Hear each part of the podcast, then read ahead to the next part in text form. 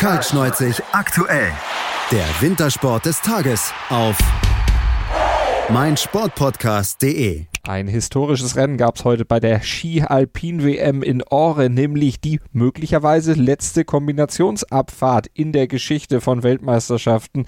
Ob es genau wirklich die letzte war, das klären wir gleich mit unserem Experten Lukas Zara von Spocks Österreich. Hallo Lukas.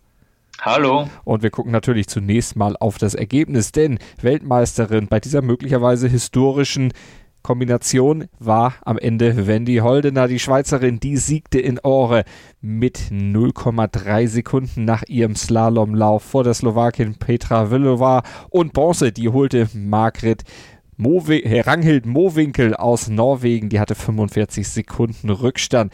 Lukas, bevor wir auf das Rennen eingehen, auf die Abfahrt und auf den Slalom, ich sagte es, es ist möglicherweise die letzte Kombi in dem, im Rahmen einer WM gewesen. Das war doch früher mal die Königsdisziplin. Warum ist die ja letztlich so verkommen? Warum hat da keiner mehr Lust drauf?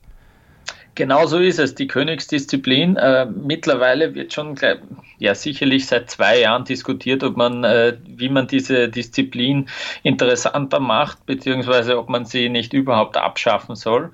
Ähm, das Problem liegt daran, dass vor allem bei den Herren aus meiner Sicht äh, es ähm, nur mehr wenige wirkliche Allrounder gibt. Äh, ich habe das auch will gleich Werbung machen, äh, im Interview mit dem Daniel Albrecht, das äh, gestern bei uns online gegangen ist, ähm, auch besprochen. Es liegt einfach daran, dass durch die, durch die Materialveränderungen man sich im Slalom auch viel mehr spezialisieren hat müssen. Also um auf den Gesamtweltcup jetzt los, äh, losgehen zu können und loszugehen, braucht es eigentlich, kannst du dich eigentlich nur mehr spezialisieren auf zwei, vielleicht drei Disziplinen.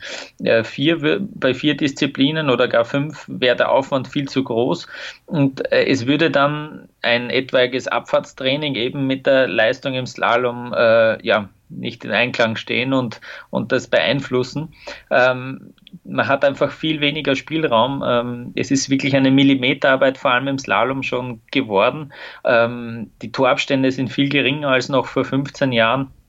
Und äh, deshalb äh, gibt es einfach wenige, ja, wenige Abfahrer, die sich dann den Slalom runterschmeißen und umgekehrt genauso, ja. Und, und deswegen äh, gibt's die, ja, ist diese Kombination eben äh, mit immer weniger Topstars besetzt auch. So hat zum Beispiel bei den Damen in diesem Rennen Michaela Schifrin gar nicht mitgemischt. Die will sich lieber auf den Riesenslalom und auf den Slalom konzentrieren. Und Lindsay Vonn beispielsweise, die hat dann heute nur den Abfahrtslauf genutzt, um sich da für die Spezialabfahrt dann am Sonntag noch zu versuchen, in Schuss zu bringen in ihrem ja, Abschiedsrennen, das kann man ja sagen, denn sie hat ja bekannt gegeben, nach der WM ihre Karriere zu beenden. Ja, trotz Abwesenheit von Michaela Schiffrin, trotzdem tolles Rennen gewesen, weil Wendy Holdener eben am Ende dann oben stand und das auch wirklich hervorragend gemacht hat, sich ja auch schon in der Abfahrt letztlich eine hervorragende Ausgangsposition geholt hat, die sie dann im Slalom letztlich ausbauen konnte. Du sagst es, es war dann wirklich schon ein spannendes Rennen und deswegen fände ich es ganz, ganz schade eigentlich, wenn man die Kombination nicht mehr sieht.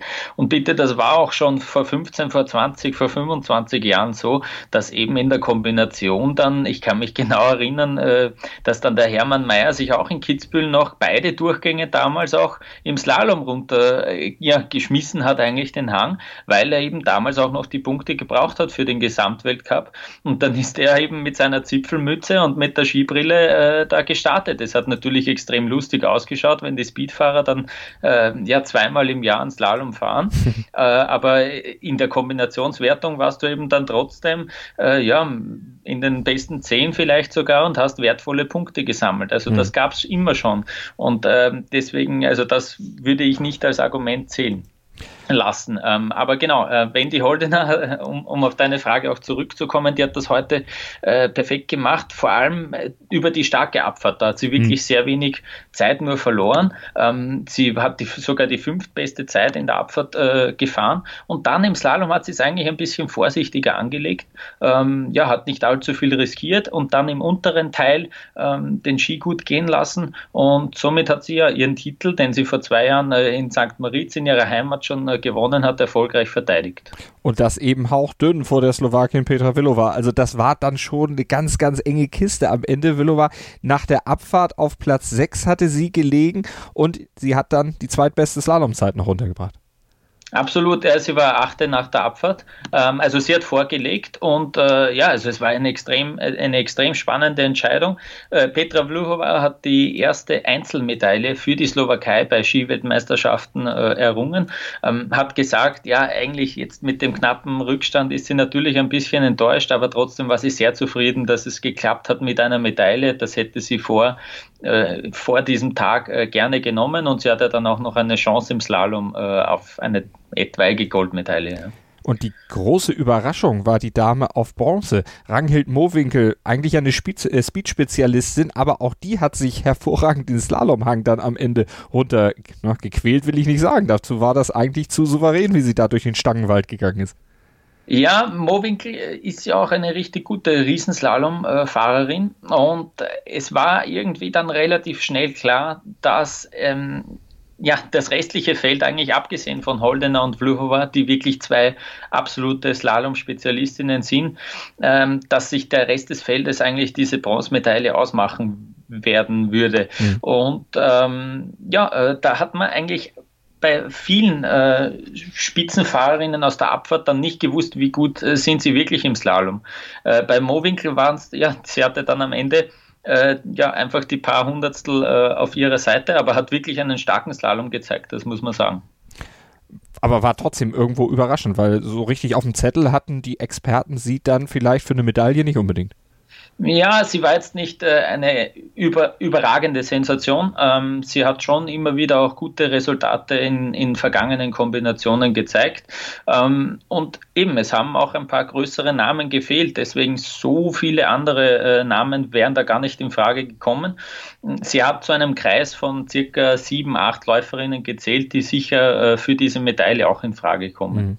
Mit in Frage kam natürlich auch Ramona Siebenhofer, die hatte nach der Abfahrt noch geführt und am Ende war sie 400 langsamer als Mowinkel. Ja, und sie war wirklich dann ja sehr enttäuscht äh, im Ziel, äh, war wirklich äh, ja hat geweint beim, beim Interview im ORF auch danach. Ähm, es war eigentlich jeder überrascht, ich war auch überrascht über ihren wirklich starken Slalom auch. Sie hat die Abfahrt, eben den Abfahrtslauf gewonnen, war äh, da hauchdünn äh, schneller als Ilka Suhetz und hat, äh, ja, aber trotzdem nicht sonderlich viel äh, Vorsprung dann auf Holdener und Vluhova äh, gehabt. Aber für den dritten Platz, eben mit 45 Hundertstel Rückstand, war Mowinkel der Dritte da wäre noch ein bisschen Platz gewesen, sich reinzuschieben. Ähm, sie hat das dann wirklich toll gemacht und hat bis, bis zur letzten Zwischenzeit hat, war sie auch wirklich auf Kurs, hat aber das eine oder andere Tor vielleicht ein bisschen eine zu lange Rutschphase drinnen gehabt. Der, der Kurs, muss man auch sagen, ist äh, relativ flach im Vergleich zu anderen äh, Kursen aus dem Weltcup.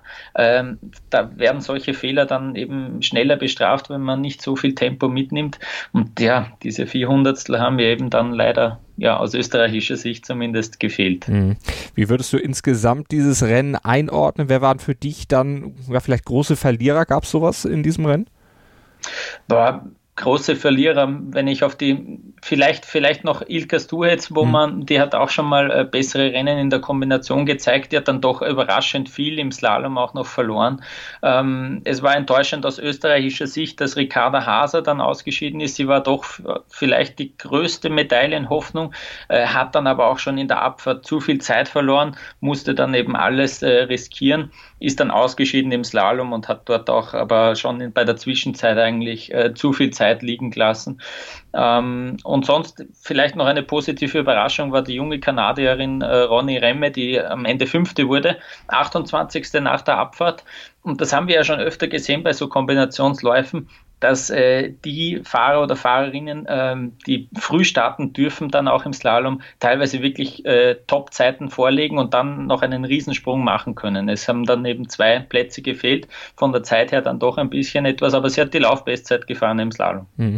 Aus deutscher Sicht ja nur Maike Pfister am Start. Die Kombination ist ja nicht nur generell eher so ein Auslaufmodell, aber beim DSV ja auch schon seit Jahren nichts mehr, was man jetzt ja so besonders äh, forciert was auch äh, irgendeinen Fokus gesehen hat, wahrscheinlich auch dann schon mit Blick auf diese Entwicklung. Aber sie wurde 22. hat im Slalom dann ja vielleicht noch ein bisschen verloren. Denn 18. war sie nach der Abfahrt.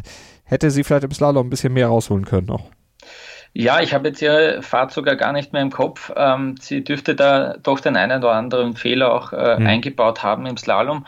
Ähm, Du sagst es ja, eigentlich hat sie gar keinen WM-Startplatz gehabt in der Kombination, aber da sie schon in Eure war, sage ich jetzt einmal, hat sich der DSV dann dazu entschieden, dass sie, dass sie für die Kombination auch aufgestellt wird ähm, und war dann eigentlich im abgeschlagenen Feld. Und ähm, was wir, was, was, uns in der Kaltschneuzig äh, WhatsApp-Gruppe noch aufgefallen ist, ähm, dass der DSV dann tatsächlich auf Facebook ähm, ja ein bisschen ein über, übermotiviertes Posting losgelassen hat mit äh, von wegen Gratulation äh, zum 20. Platz. Sie ist dann 22. geworden. Es sind dann noch äh, welche vor ihr gefahren. Ähm, und sie ist 22. von insgesamt 24 Läuferinnen im Ziel geworden. Ähm, insgesamt standen nur 35 Läuferinnen am Start. Also ich würde ihr dann nicht allzu sehr gratulieren. Mhm. Es ist schade und äh, vor allem schade, wenn man bedenkt, dass mit Maria Höfel-Riesch äh, vor ein paar Jahren noch ja äh, wirklich ein ganz heißes Eisen aus deutscher Sicht äh, da immer um, um die Kombinationsgoldmedaille mitgefahren ist. Mhm.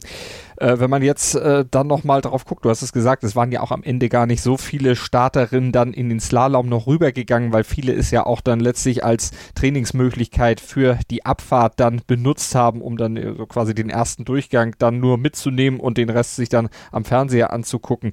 Jetzt soll am 13. Februar die Entscheidung fallen. Gibt es weiter Kombis oder gibt es sie nicht mehr? Es wird wahrscheinlich darauf auslaufen, dass sie dann tatsächlich geixt wird.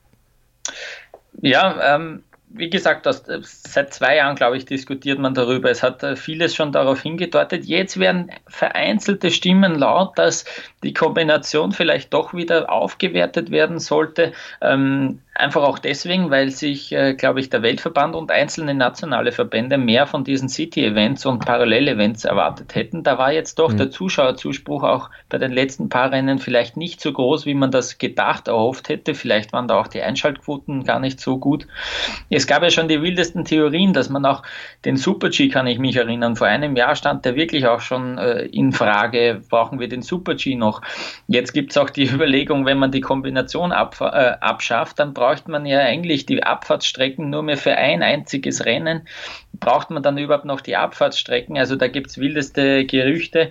Du hast es gesagt, man wird sich jetzt zusammensetzen in Aure bei der WM und das wirklich endgültig entscheiden, weil so wie es jetzt aktuell ist, ähm, dass eben hier Läuferinnen, es waren insgesamt, äh, ja genau, es waren acht Läuferinnen, die dann nach der Abfahrt gesagt haben, ich tue mir den Slalom nicht mehr an und das bei einer Weltmeisterschaft, äh, dann sind es nicht einmal 30 Fahrerinnen. Das, also man merkt einfach, wie stiefmütterlich dieser Wettbewerb äh, behandelt wird und da sollte man sich doch überlegen, was man da machen kann, damit man das irgendwie attraktiver gestaltet. Wir werden das auf jeden Fall weiter verfolgen, werden die WM natürlich weiter verfolgen, hier bei uns im Sportplatz auf mein Sportpodcast.de bei Kaltschneuzig, bei Kaltschneuzig aktuell und natürlich auch bei Lukas Zaras Hauptarbeitgeber bei Spox Österreich. Auch da die WM selbstverständlich und Spox Deutschland natürlich auch ein großes Thema. Lukas, ich sag wieder vielen Dank für heute und wir hören uns in den nächsten Tagen. Es gibt ja noch ein bisschen was bei der WM. Ja, genau. Danke. Bis bald. Kaltschneuzig aktuell. Der Wintersport des Tages auf meinsportpodcast.de mein Sportpodcast.de ist Sport für die Ohren. Folge uns auf Twitter